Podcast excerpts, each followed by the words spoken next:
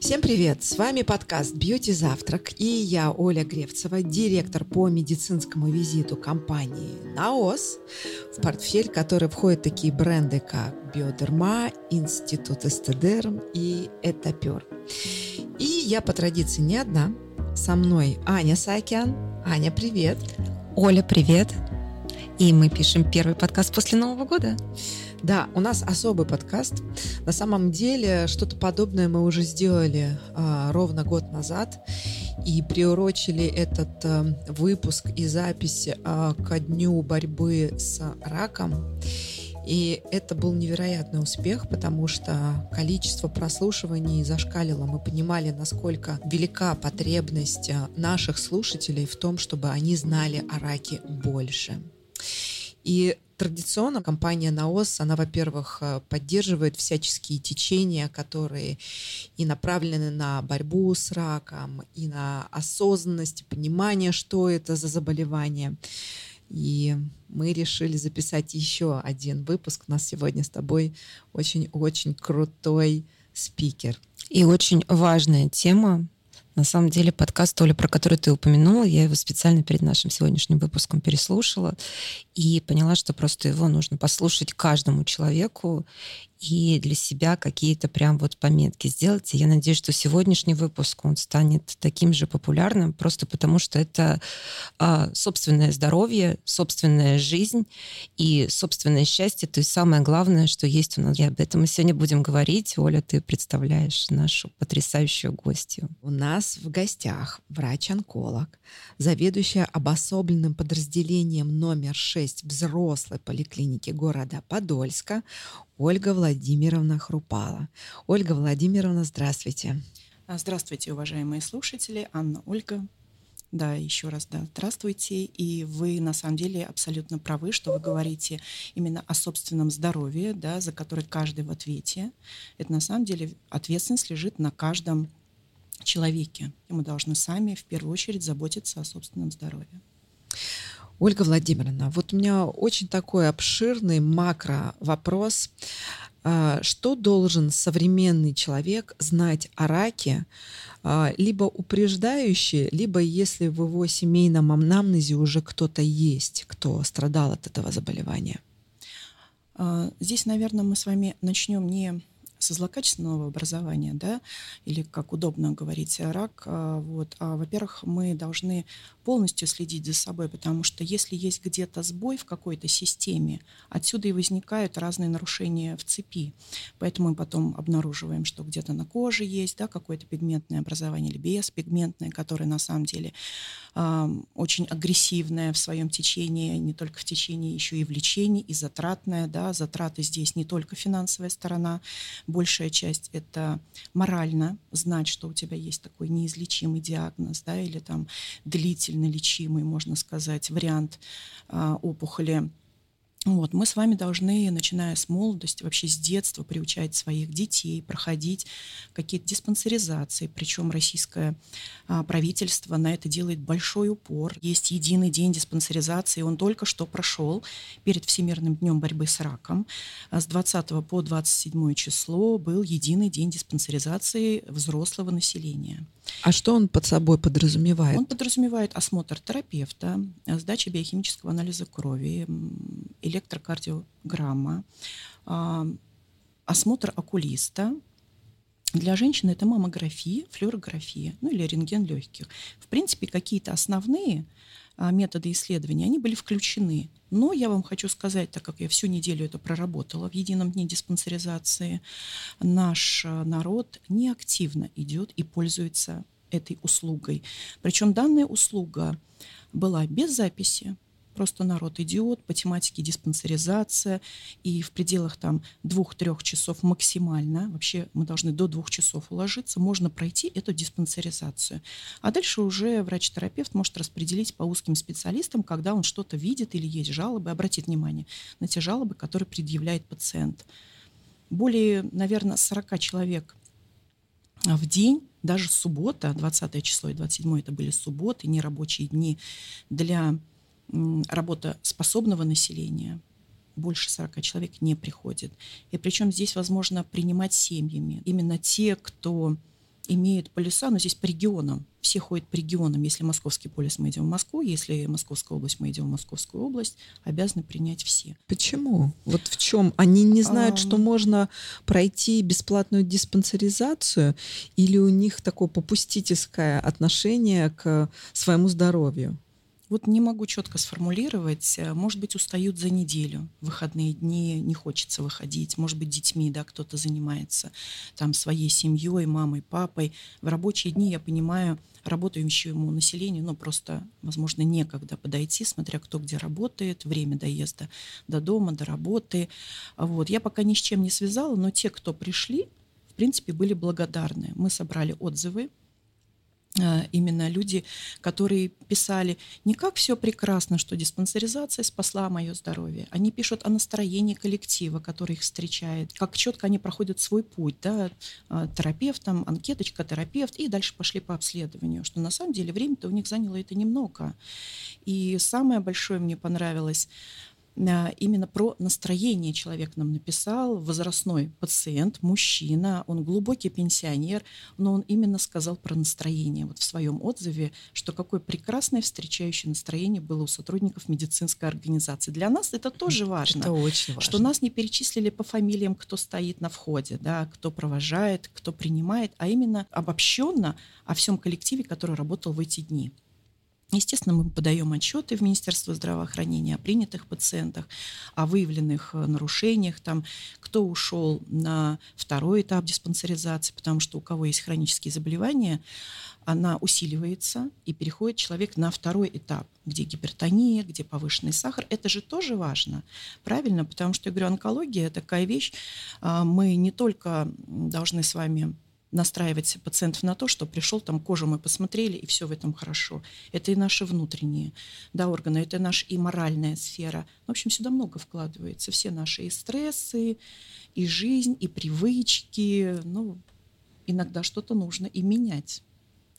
Ольга Владимировна, скажите, просто вы упомянули взрослых пациентов, а с какого возраста вы рекомендуете проходить вот такую диспансеризацию, потому что один из частых, не то что мифов, но часто угу. любят упоминать, что рак помолодел, опухоли помолодели, и при этом все говорят о том, что чем раньше ты выявил и чем ты быстрее поймал, тем больше шансов, что заболевание перейдет в ремиссию. Поэтому вот здесь вопрос такой, э, с какого возраста нужно ходить и проверяться. Взрослая поликлиника принимает население с 18 лет, и если в 18 лет у молодых людей есть жалобы, то, в принципе, он уже может обращаться. До 18 лет это подростковые доктора да, и детство. Там уже ходят а, родители, опекуны, попечители, все что угодно. А мы с 18 лет всегда а, стараемся выслушать жалобы и осмотреть пациента. Если все спокойно, естественно, мы отпустим. Если вдруг зачем-то нужно наблюдать да, там, за географией кожи, за той же, то все равно дерматолог или терапевт или хирург или онколог все равно будут писать паспорт кожи, паспорт образований, потому что не всегда пациент а, может знать, что у него на, по задней поверхности шеи, да, спина, лопатки, поясница, задняя поверхность там, нижних конечностей. И особое темное пятно – это всегда волосистая часть головы. Каким образом? До дома вот, можно это проверить. Да, я понимаю, что мы спереди, где визуально мы достаем, мы еще посмотрим как-то. А вот, поэтому ходить нужно, начиная с 18 лет. А врач-онколог? Эта консультация входит в диспансеризацию? Нет, нет, это первичное звено, это обычная поликлиника. И если требуется помощь узкого специалиста, то только тогда врач первичного звена направит к узкому специалисту. А вы не подскажете просто вот такой момент статистики за последние 30 лет э, э, можно говорить о том, что очень многие компании, благотворительные фонды и косметические компании, они провели огромную работу, чтобы немножечко такой снять страх угу. людей перед раком да, появились акции, так что химия, под таким названием, как «Химия была, как мы расстались», uh-huh. «Лечим рак вместе», забеги благотворительные в регионах. Я, вы можете рассказать, как вы к этому относитесь, но мне кажется почему-то, что вы в целом позитивно.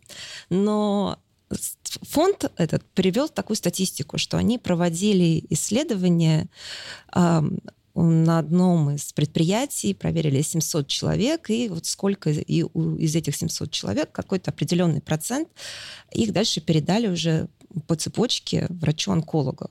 Угу. Вот по вашему опыту, когда люди приходят на диспансеризацию, какой процент из них потом попадает к врачу-онкологу, вообще не предполагая, что у него могли быть какие-то проблемы, связанные с появлением опухоли? Но если вернуться к тому, что я сказала, да, даже про единый день диспансеризации, к нашему обособленному подразделению прикреплено 27 915 человек, из них не более 40 в день всего лишь приходили, да, 7 дней. Вот, вы понимаете, какой процент вообще задумался о своем здоровье, да, это минимальный процент. Вот, даже меньше 1%, если вот посмотреть, это меньше 1% прикрепленного населения, которое живет рядом. Они пришли а, в общую сеть. То есть о каком проценте мы можем говорить выявляемости вот. А, онкологии. Естественно, кто-то боится да, ходить, э, кто-то ссылается на свой страх. У меня сегодня нет времени, и завтра у меня нет, и через неделю у меня нет, потому что я распланировал себе какие-то дела. Есть же такое. Это же нормальное человеческое качество. И он не идет годами хотя есть какие-то жалобы. Все равно жалобы, мы прислушиваемся к ним, мы терпим, да, мы начинаем таблетированную форму препаратов принимать, не помогает, там переходим, идем в какие-то дневные стационары, мы какую-то помощь ищем, но мы не ищем причину того, где нам нужно помочь. Вот. Все-таки, если проблема с кишечником, запоры, диарея, неустойчивый стул, а, там побледнело, побледнели кожные покровы, все равно мы идем куда? Мы же не идем сразу к онкологу, мы бежим куда? К терапевту. Терапевт на что должен направить? Если есть, э, вот я говорю, что неустойчивый стул, кал на скрытую кровь. Это как скрининговый маркер. А пациенту это несложно сдать, это не затратно, правда? принести кал на скрытую кровь и посмотреть, если там примесь. Если имеется, то терапевт обязан направить на дальнейшее уже исследование в виде колоноскопии, там, компьютерной томографии. Это все проводится, если пациент приходит с этим. А дальше, клинический анализ крови. Он нам о чем говорит? Если есть анемия, то, естественно, мы будем искать, откуда анемия. Это может быть гинекологические заболевания, не, не обязательно, что они связаны с онкологией, а могут быть связаны с онкологией. И в том и в другом случае пациенту нужна помощь. Да? Если у женщины анемия там, а, связанная с миоматозными узлами, то у нее сил нет работать, у нее слабость, у нее постоянная сонливость, апатия. То есть видите, сколько моментов, и мы все это переживаем, мы едим таблетки, но не идем к докторам. А, поэтому и получаем-то пациентов на поздних стадиях вот именно на поздних, третья четвертая стадия. А чем выше стадия заболевания, тем идет затратнее процесс лечения. Во-первых, это обследование включает кучу обследования, исследования, это инструментальные, лабораторные методы. А вот. И дальше у человека возникает такой дикий страх, потому что он понимает, что если ему, не дай бог, установили диагноз злокачественного образования того или иного органа, то он умрет. Он непосредственно и прям быстро умрет. Конечно же, нет. Сегодня медицина настолько ушла далеко, а, что практически есть такое понятие, вы, наверное, его встречали, и видите, что онкология сейчас перешла в хронические заболевания. Да, но помимо, я говорю, вот морального ущерба, можно сказать, да, себе, вообще своему организму, и человек, который приобретает диагноз данный, он боится говорить об этом диагнозе. Но в настоящее время есть э, прекрасная компания онкопсихологов. Я не рекламирую. Я просто хочу сказать это для пациентов. Компания «Ясное утро». А, Ольга Гольман, директор, которая создала замечательную команду психологов. Они у нее имеют разную направленность. И одно из направлений – это онкопсихология. Куда может обратиться сам пациент, его родственник, его опекуны, дети. И с каждым может быть проведена как онлайн-беседа, так есть и офлайн приемы. Они абсолютно бесплатные. Причем они работают горячей линией, можно и ночью, потому что у таких пациентов бывают и панические атаки, потому что им просто не с кем поговорить, а им хочется поговорить. И вот как раз врачи на приеме должны быть лояльны к этому, да, выслушать все э, тревоги этого пациента и ответить на вопросы. Не то, что успокоить. Успокаивать здесь как раз не нужно, а нужно конкретно донести весь план обследования, а в дальнейшем план лечения. Вы знаете, я вот э, слушала вашу, ну, для меня страшную статистику, что к поликлинике такое количество людей имеет прикрепление, а такая обратная связь да. по визитной активности да. вообще просто крупицы.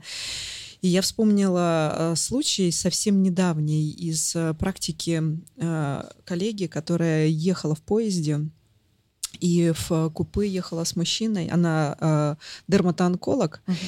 и вот когда мужчина снял верхнюю одежду, uh-huh. большое расстояние было, она диагностировала меланому. И врач не может не видеть это наше как бы право, да, мы не то что специально осматриваем пациента, даже если он пришел совершенно с другой патологией ты все равно обращаешь внимание на его руки, на его ногти, да, на цвет лица. А если мы его еще осматриваем, там, живот, извините, что перебила Ольга, а вот, мы все равно его должны покрутить. Конечно. Да, потому что кожные покровы, нужно нижнее белье снять и посмотреть в этот момент. И хочу обратить внимание еще вот на женщин. В каждой поликлинике, мы сейчас вообще не говорим об онкологических стационарах, мы говорим все-таки о общей поликлинике. Они все оснащены маммографией. Вы думаете, женщины идут на маммографию? Нет. Нет. Есть диагностическая, есть профилактическая, есть в ходе диспансеризации. То есть по-любому можно это сделать. И они не старого поколения маммографа, они все цифровые. Они не зажимают, как женщина говорит, ой, мне там так зажали больно, я больше на маммографию не пойду. А вот. Да, это может быть проблема медицинского персонала, это имеется в виду, Ольга зажимает. Владимировна имеет в виду, что сам аппарат диагностически да. зажимает молочную железу и дает небольшие болевые. Болевые ощущения. Ну, это да. можно потерпеть. А, в принципе, это все терпимо, но у нас у всех разный порог чувствительности, и вот э, женщины, которые имеют лобильную нервную систему, или, как мы их можем называть, истероидный тип, да, они могут об этом не понимать, потому что мы каждый думаем, что мы абсолютно здоровые, нормальные, да, но мы со стороны видим легко. И вот когда женщина лобильная, ей все больно, да, ей неприятны касания, да, она отказывается от осмотра. В принципе, конечно, нужно идти уже с тем, что ты должна на этом приеме, а приемы в государственных учреждениях, они все э, по времени, да, есть выделенное время согласно ЕМИАСа, мы должны уложиться. Поэтому нет смысла какие-то лишние вопросы, а нужно просто себя показать и рассказать свои жалобы, чтобы врач дальше уже прокомментировал, что он будет с вами дальше производить.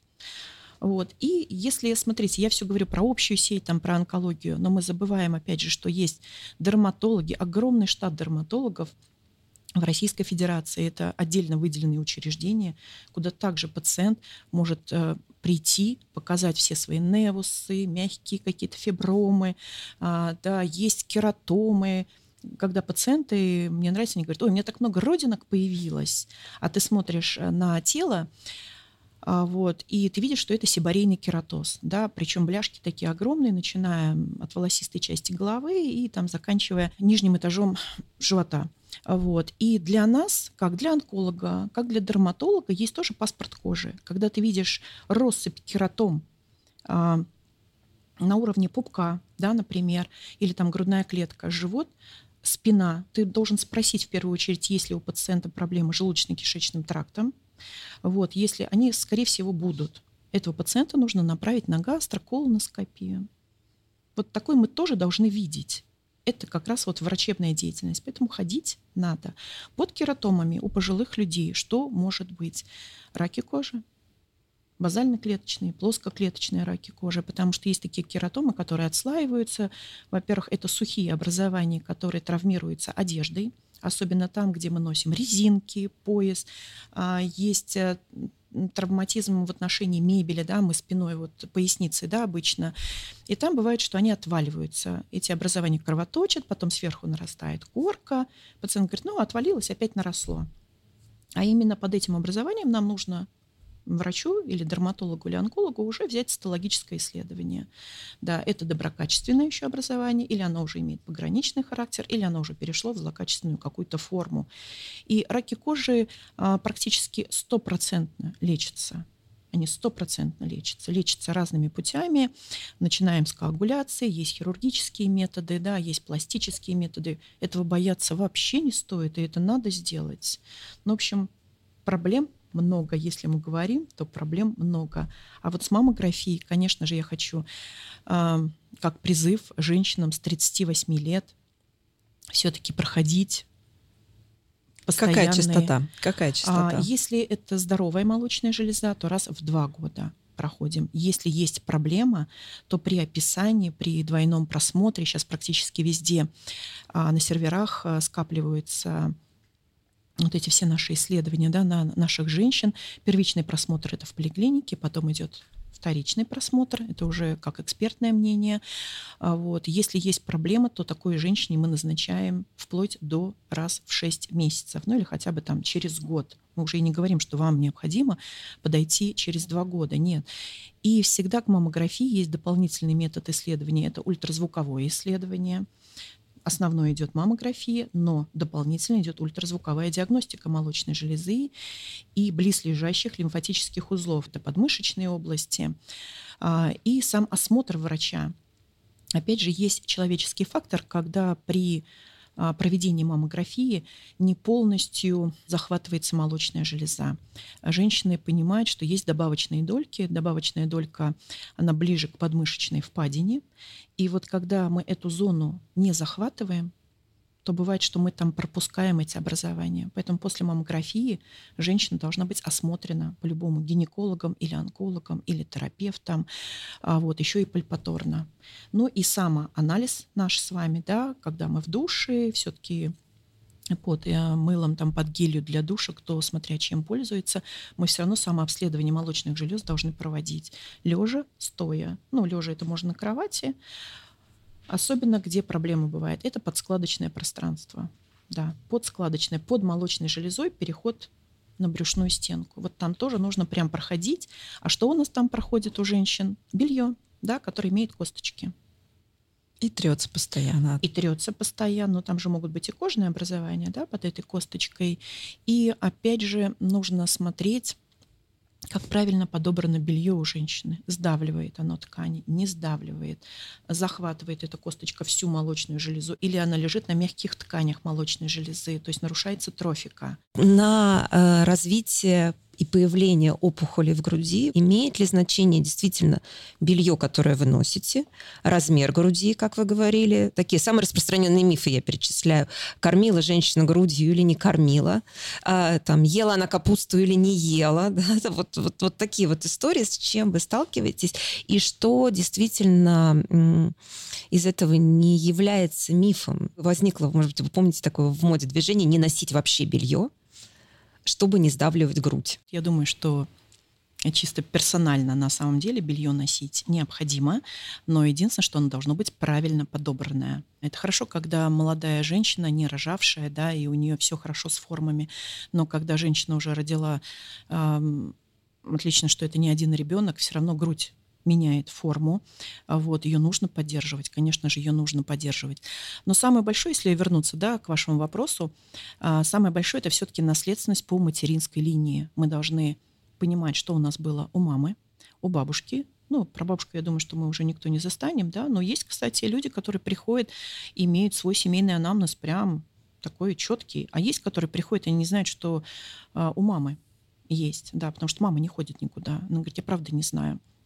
А у молодых э, девочек там в 32-33 года мы, к сожалению, обнаруживаем, даже 28 есть, обнаруживаем раки молочной железы. Чем моложе возраст, тем агрессивнее протекает это заболевание. Агрессивнее? Агрессивнее, да, агрессивнее. Потому... А с чем это связано? Ну, с лечением дальше, с лечением, потому что в этом возрасте все гормоноактивные. Да, это тот возраст, когда климакса-то нет в этот момент не наступает 28-33, но у нас естественный климакс, э, слава богу, если ну, там в 40, ну, есть сейчас, я смотрю, и в 37, и в 38, но когда 32 года. То есть у нее детородный возраст, у нее фертильный возраст, ей бы еще родить детей, а, к сожалению, у нее это время отступает назад, потому что ей нужно 5 лет а, выдержать срок после лечения, чтобы оно было безрецидивное. Безрецидивное – это когда болезнь не проявляет себя Женщина спокойно живет, дальше обследуется, и наши женщины обращаются в институт Кулакова, да, акушерства mm-hmm. и гинекологии. Там есть кафедра официальная, где э, пациентки, имеющие диагноз злокачественного образования, могут планировать и родить ребенка. Таких женщин молодых э, мы прежде всего направляем на сохранение яйцеклеток, это криобанки. Да, все-таки мы никогда не говорим, что вот вы заболели в 28, все, деторождение для вас закрыто. Нет, до проведения химиотерапии, но это в основном до проведения именно химиотерапии, мы должны направить женщину в криобанк, чтобы она понимала, что у нее яйцеклетки есть, и дальше она лечится, и спустя годы ее обследуют, и если есть все показания а, запланировать и родить ребенка, то это, конечно же, большое счастье для женщины. Вот. Но а уже поводу... из сохраненных яйцеклеток, то есть после химиотерапии собственные яйцеклетки а, уже сложно Цикл может восстановиться, но здесь все-таки неповрежденный, да, мы к тому, что неповрежденное лечение, вот, потому что у женщины же лечение не только химиотерапии, у нее хирургическое лечение. Далее на послеоперационный рубец мы можем а, предложить по стандартам лучевую терапию. Дальше идет длительная гормонотерапия, у кого-то химиотерапия, у кого-то гормонотерапия, у кого-то таргетная терапия. Сейчас а, слово такой химиотерапии, оно не имеет под собой какой-то подоплеки, потому что настолько много препаратов. Есть херпозитивные раки молочной железы. Кстати, пациентки, которые этим страдают, они отлично в этом разбираются. Они настолько грамотные. Что значит? Э, э, хернегативные, херпозитивные. Что это значит? А, ну, это подтипы рака. Это подтипы рака, потому что любой подтип э, рака, он лечится определенно. Они не лечатся все обособленно одинаково. Да, там участвуют разные препараты. Есть препараты, которые обладают кардиотоксичностью, нефротоксичностью, токсичностью. А, вот. Но это мы все рассказываем, естественно, на приеме, какие последствия могут быть и как часто обследоваться при прохождении лечения. Вот. Э, хер-позитивные раки, естественно, они считаются более агрессивными, но а, последние, там, наверное, 5-7 лет они настолько лечатся удачно.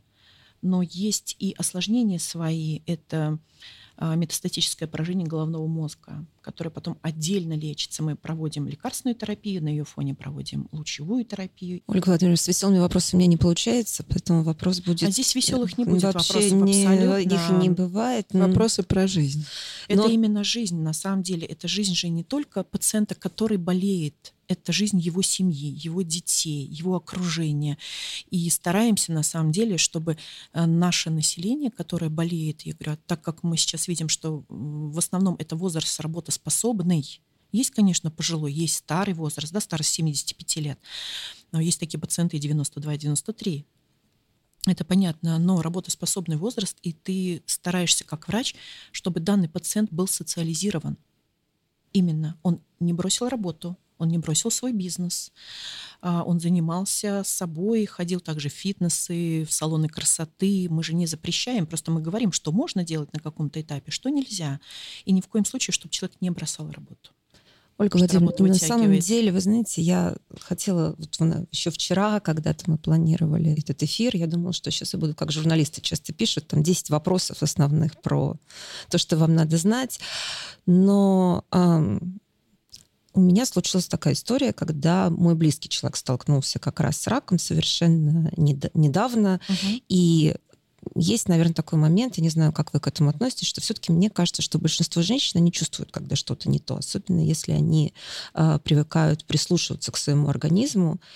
И тут девушка очень вовремя пошла к врачу, и ей действительно повезло со специалистом, когда специалист по УЗИ увидел, что надо пройти маммографию, и после маммографии специалист сказал, что есть все-таки подозрение, давайте вы сделаете платную маммографию с контрастом, потому что, как я понимаю, что контрастная маммография, она не входит у нас. МРТ. МРТ молочной железы с контрастным усилением. Да, угу. да, и действительно нашли, и сейчас проводят дальнейшее обследование.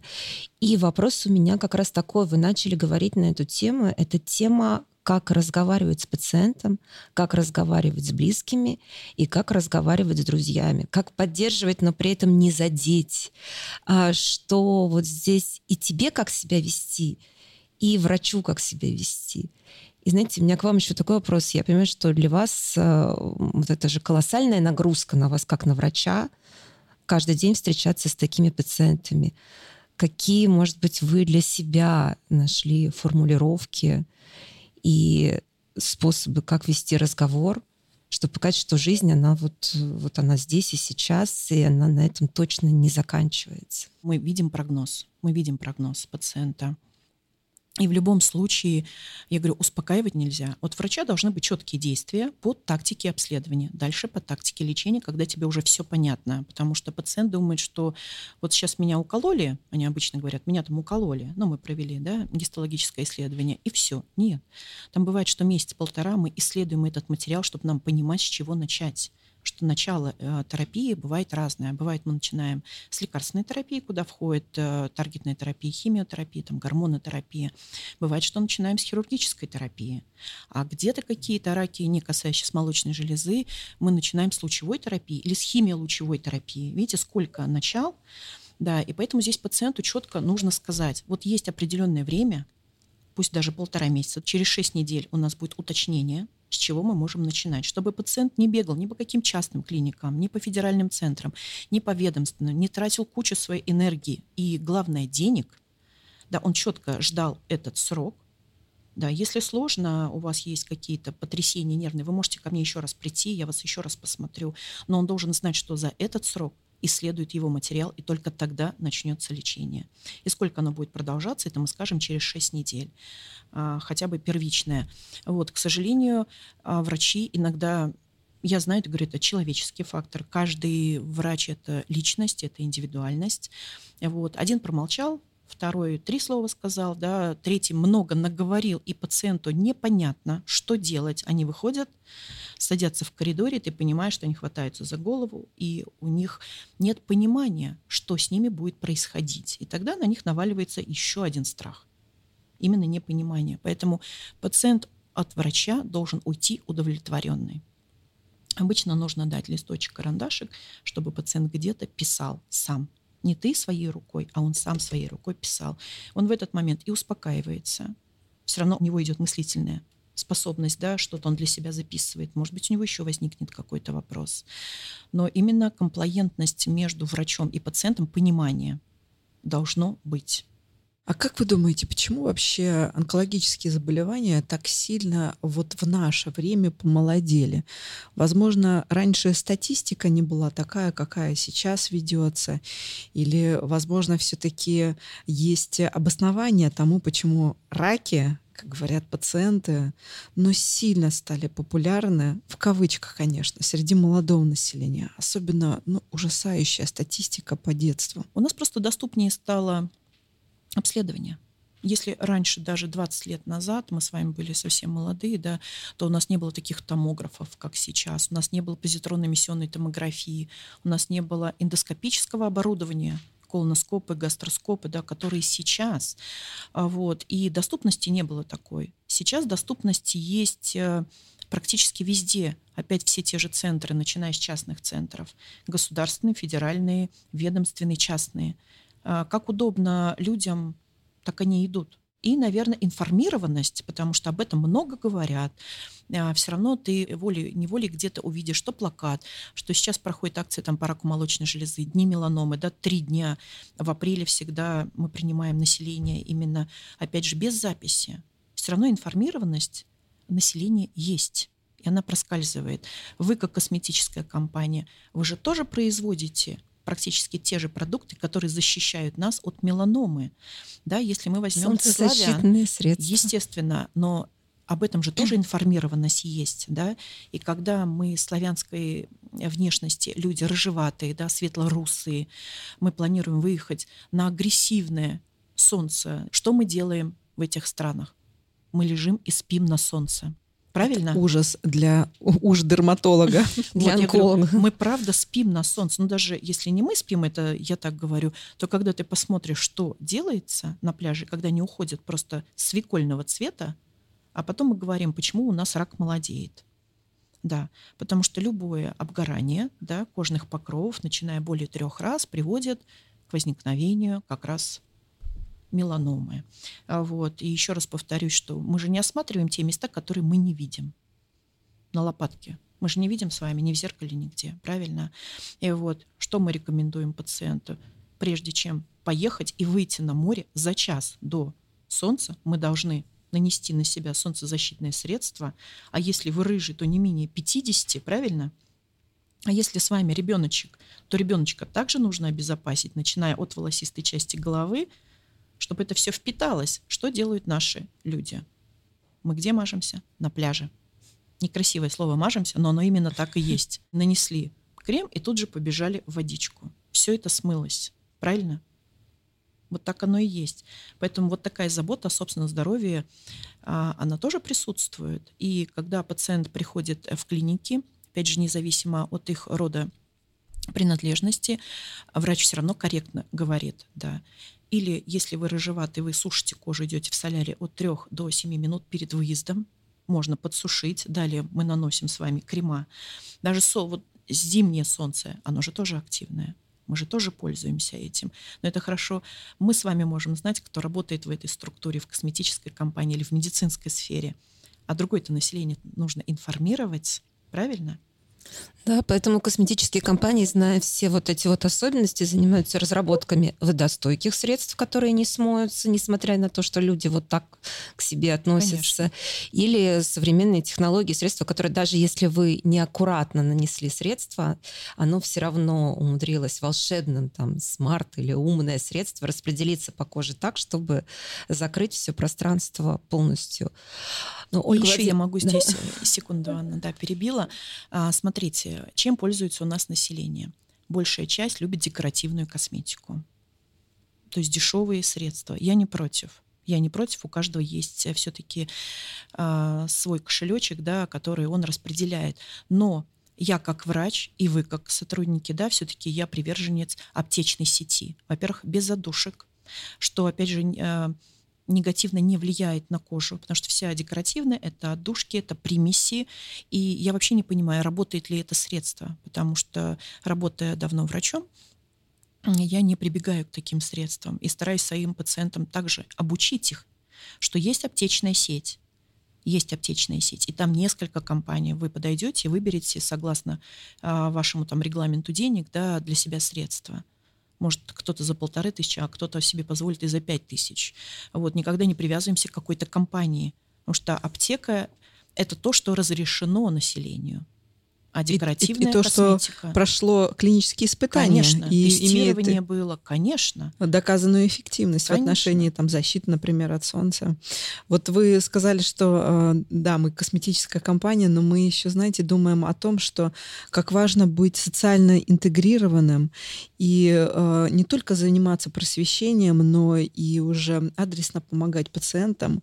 Э, например, компания НАОС участвует в проекте вместе с одной, не буду говорить, какой компанией, а, для того, чтобы пациенты, которые находятся на терапии, конкретно она называется таргетная терапия, получали вот эту фотопротекцию.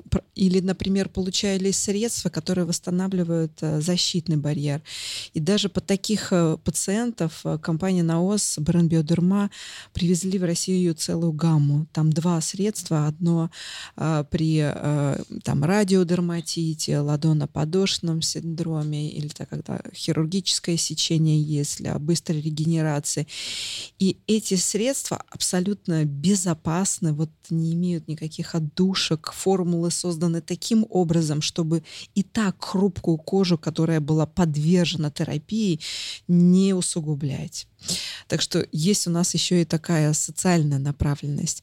А вот что вы скажете относительно моего вопроса, но уже более такого уточняющего, про рак у деток? Это боль. Это боль, и большая часть все-таки, ну, я не детский онколог, а я не занимаюсь изучением, да, но большая часть это наследственные, это не то, что наследственные, это врожденные опухоли. Да, с детьми, конечно, большое уважение к докторам, которые работают с детским населением. Здесь же не только ребенок страдает, и мама все это переживает, и папа, который вынужден, наверное, где-то один работать. Ну, где-то папа находится с ребенком в стационаре, где-то мама и один из родителей только работает. Потому что если в семье такое горе, это правда горе и беда, а вот, э, и родители не могут жить полноценной жизнью и вопрос э, деторождения второго ребенка, он откладывается, потому что ты все силы отдаешь вот этому бедному э, малышу, которого ты вытягиваешь просто, и это правда больно смотреть. И... Но я хожу в детское отделение, я люблю работать с детскими онкологами, потому что ты видишь, насколько они позитивнее, чем взрослые онкологи. Почему? А, они то ли морально устойчивые, психически устойчивые. Роман Иванович именно говорит, ну ты ко мне придешь в ординаторскую, ты мне будешь помогать-то истории болезни писать. Я же без тебя не справлюсь. Он говорит, малышу в инвалидном кресле. У меня дрожь просто по всему телу. Да, малыш говорит, да, конечно. А он идет, едет на инвалидном кресле, у него а, проходит химиотерапия, рядом мама со штативом. Конечно, я приеду, я приду. Но вот все равно они психологически, мне кажется, сильнее, чем взрослые. Я даже не знаю, какая информированность должна быть э, в детстве, что нужно пальпировать, да, что нужно осматривать, э, потому что большей части это не кожные проявления, это внутренние проявления. И ребенок не говорит при этом. Они иногда же говорят, но что говорим мы? Ну, сами себя вот вспомните, голова болит. Пройдет. Мы же так именно и говорим. Полежи, пройдет. Оно так и есть. Ольга Владимировна, не могу, вот просто, знаете, не могу не спросить, когда вы рассказываете, почему, почему и как вы стали врачом-онкологом, и как, на ваш взгляд, потому что, потому что у вас уже колоссальный опыт за последние там, 20 лет, изменилась вообще профессия в нашей, и в нашей стране, и в мире, и изменились врачи-онкологи. Может быть, то, что вы расскажете, наших слушателей вдохновит. Изначально записаться. я хирург, да, интернатура у меня по хирургии. Начинала я в госпитале в отделении гнойной хирургии. А, вот, а уже дальше как-то так волей судьбы попала в онкологию. Это было достаточно давно, 98 год. И я туда не то, чтобы попала, я туда шла сама. Я не могу объяснить, почему я туда шла. Ну, во-первых, э, наверное, что меня отстранили от хирургического стола при заболевании гепатит Б. Я укололась случайно. А вот на 6 месяцев меня отстранили. Мне было скучно. Ну, вот как-то так получилось именно в тот момент – да, что я была обижена на болезнь, которая меня отстранила от стола, ни в коем случае ни на руководство, да, там, ни на себя, э, ни на людей, а именно на то заболевание, которое я получила в ходе работы в гнойной хирургии. Ну, такое бывает, и это частое заболевание у всех хирургов. А, вот, прошла специализацию, и на самом деле я ни о чем не жалею, я люблю свою специальность, а, потому что здесь самое главное, ты должен быть морально устойчив, ты должен э, не сострадать, сострадать тоже нужно, но большую часть ты должен помочь пациенту. Да, сопереживание, естественно, оно присутствует. Вот, но здесь больше должна от тебя помощь исходить. И если ты ослабнешь, то и пациент с тобой такой же вялый будет. Насколько ты бодро себя ведешь, четко с ним работаешь, и пациент будет также с тобой идти. Я вам говорю, что это из практики. Конечно, они тебя должны слышать а где черпать эту энергию, потому что мне кажется, что именно вот эта специальность, она э, сталкивается с таким количеством э, различных исходов, да, которые не всегда добавляют тебе счастье в твоей ежедневной клинической практике, когда ты вместе боролся, да, преодолевал, и это закончилось вот так. И многие онкологи, э, упреждающие, имеют разные сценарии и понимают очень хорошо, да, какие сценарии могут быть. Но э, также хочется подметить, что это люди. Вот вы живой конечно, человек, конечно. воплоти, сидите, рассказываете про свой жизненный опыт, как вы пришли в специальности. И такие же онкологи, которые и со взлетами настроения, и с падениями, и с разными жизненными ситуациями. Вот скажите или посоветуйте, как эм, врачу, специалисту, который занимается терапией таких сложных пациентов, оставаться в ресурсе?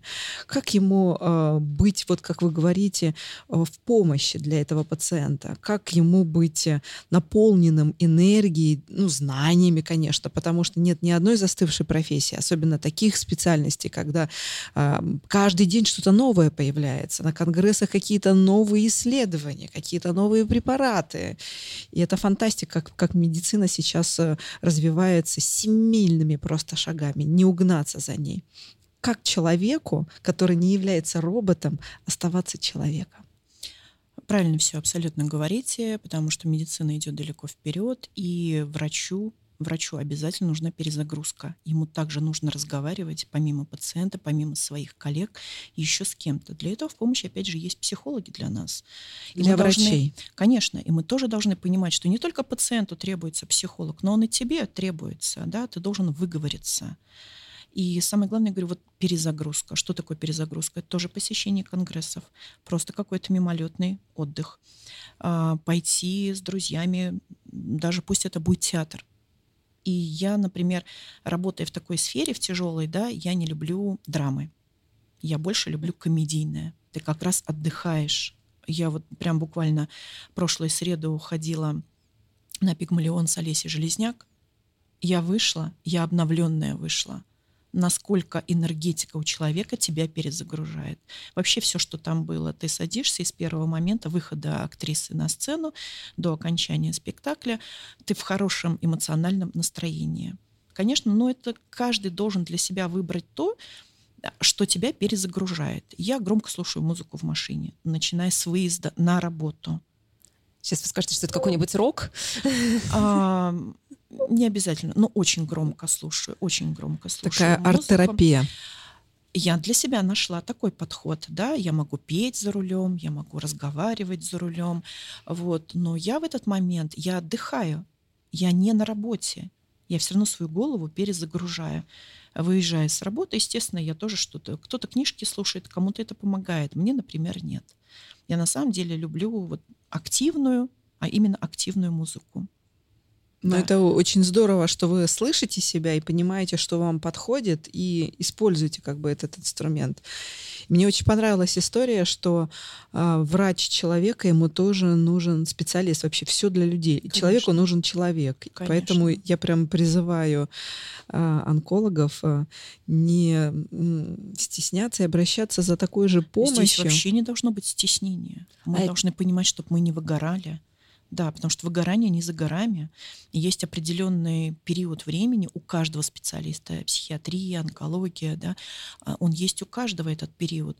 И когда ты понимаешь, что ты пришел на работу не в настроении, а, тебе тяготно видеть пациентов, да, не нужно работать. Нужно в этот момент или уйти на листок нетрудоспособности, да, нужно уйти с работы, потому что ты не принесешь пользы ни себе, ни тем более тому пациенту, который верит, который надеется, да, а за ним стоит его семья, и мы должны прежде всего продумывать эти шаги, конечно же.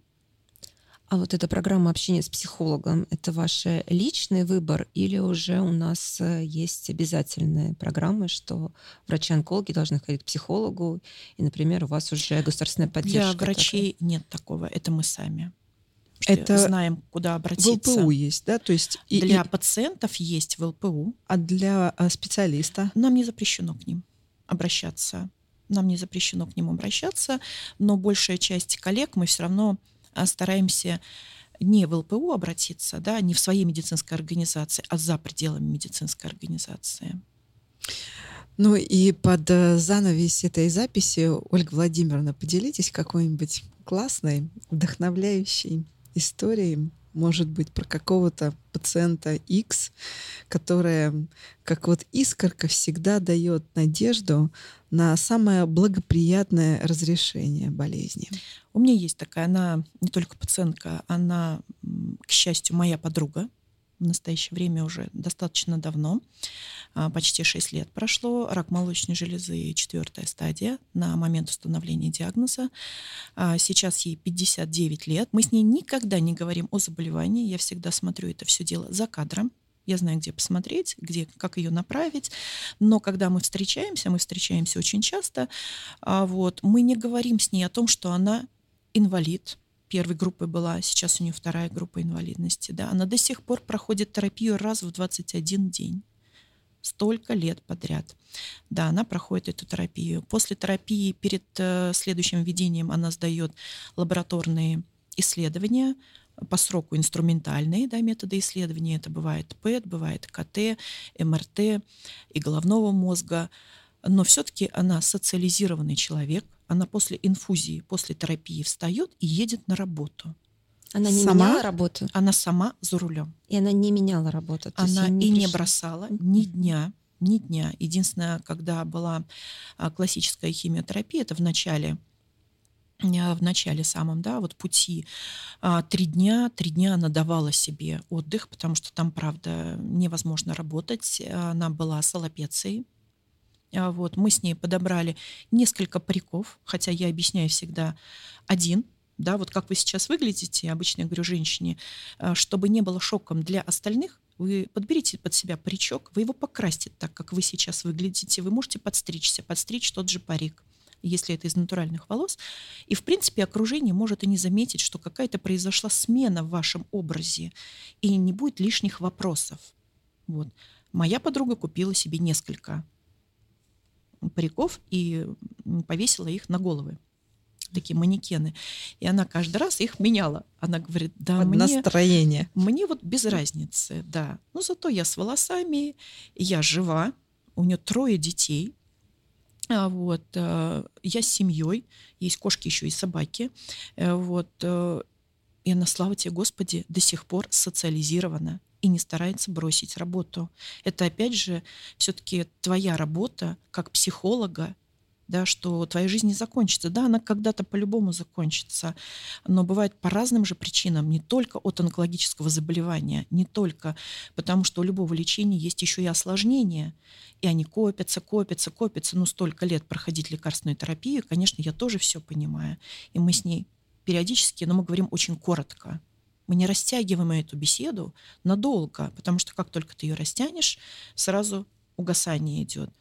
И она сама а, она говорит, спасибо Господи, что я прожила этот день, да, за прожитый день, она каждый раз говорит спасибо.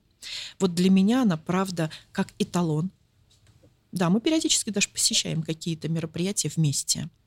На она была человек. подруга и до того, Нет. как она пришла лечиться, или вы познакомились, или Нет, дружба началась как врача-пациент? Когда у нее случилась беда. Да, мне ее привел ее муж, с которым мы оказались из одного города, где я училась в медицинском институте. И когда он пришел, он сказал, ну, я понимаю, что свои, все будет хорошо. Он просто ее отдал в руки.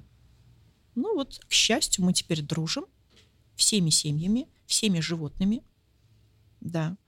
Очень и классная, вдохновляющая такая история. Вот. А напоследок, Анна, извините, перебиваю, все-таки я хочу призвать а, наших слушателей а, вот, к тому, что научитесь себя на самом деле видеть и слышать. И все-таки не бойтесь обращаться к специалистам, и не нужно иногда навязчивых идей каких-то иметь. Да, вы все-таки пришли, и согласно жалобам а, вам вам просто порекомендуют методы исследования, которые вам будут необходимы. Прислушивайтесь, пожалуйста. Из 40 лет, с 40 лет желательно, чтобы все проходили колоноскопию, гастроскопию. А, иногда просто те симптомы, которые нам кажутся, ну, такие легкие, поболит живот там, да, или еще что-то. Ну, ладно, была кровь один раз, второй раз, ну, я же решила эту проблему или решил. Все-таки не оставлять это в долгий ящик, обращаться. Самим бывает. Сейчас э, проходят и чекапы. Сейчас все есть для того, чтобы человек мог собой заняться. Вот призываю не только к бесплатной медицине, да, многие ходят просто имея сознательность. Моей дочери 28 лет, и она перед Новым годом сознательно прошла чекап, включая гастро и колоноскопию.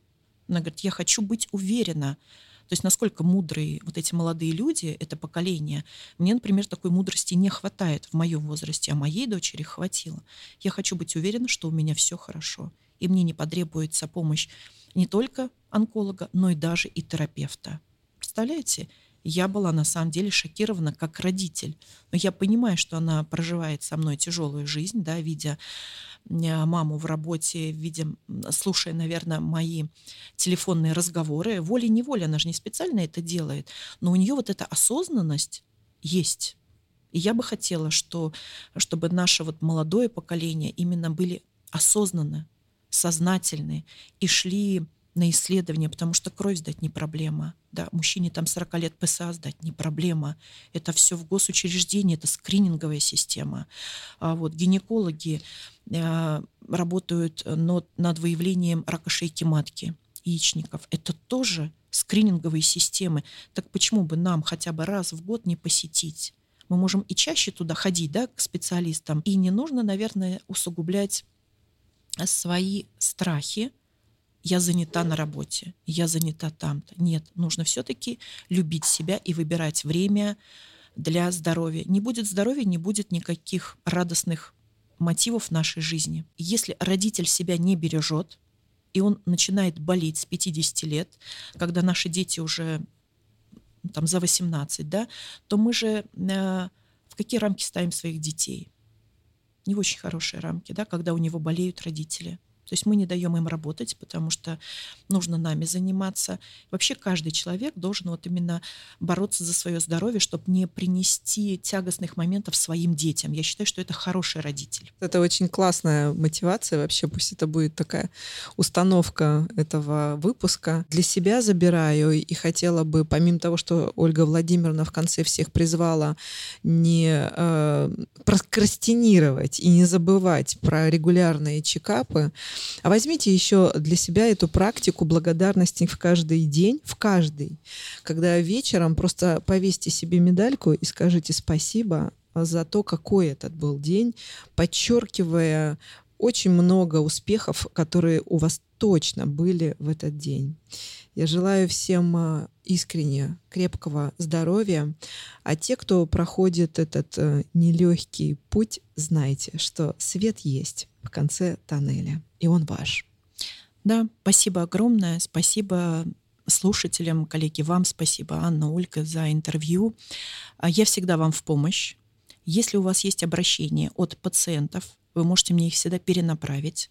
Чем смогу, я помогу, или смаршрутизирую, или решу этот ребус да, по здоровью. А, вот, несложно ни одна ситуация, кроме гематологии. Но с гематологией я тоже могу. Просто я не гематолог, да, я общий онколог. Поэтому, если у вас будут обращения, старайтесь мне их перекидывать. А так... Спасибо большое. Да, хочу сказать, что берегите себя, пожалуйста. Ольга Владимировна, спасибо вам большое и огромное спасибо и вам, и врачам, кто сейчас приходит, рассказывает и говорит э, с пациентами, просто с людьми на одном языке, потому что это невероятно важно. И вот эта открытость врачей, которая сейчас появляется, не то что не как было 20 лет назад, когда главное вылечить и ничего не объяснять. Это фантастика, и это то, наверное, наверное, за что нам надо сказать спасибо 2024 году. Год семьи. Год семьи. И давайте начинать с того, что любить себя и заботиться о своем здоровье — это первое, с чего начинается забота об окружающих. Всего хорошего. Спасибо. Всего хорошего. Всем пока. Подписывайтесь на подкаст «Бьюти Завтрак» в любом приложении, где вы слушаете подкаст. Ставьте лайки, если вы слушаете нас на Яндекс Музыке. А еще оставляйте комментарии в приложении Apple Podcast. Мы внимательно следим за ними и стараемся сделать подкаст еще лучше для вас.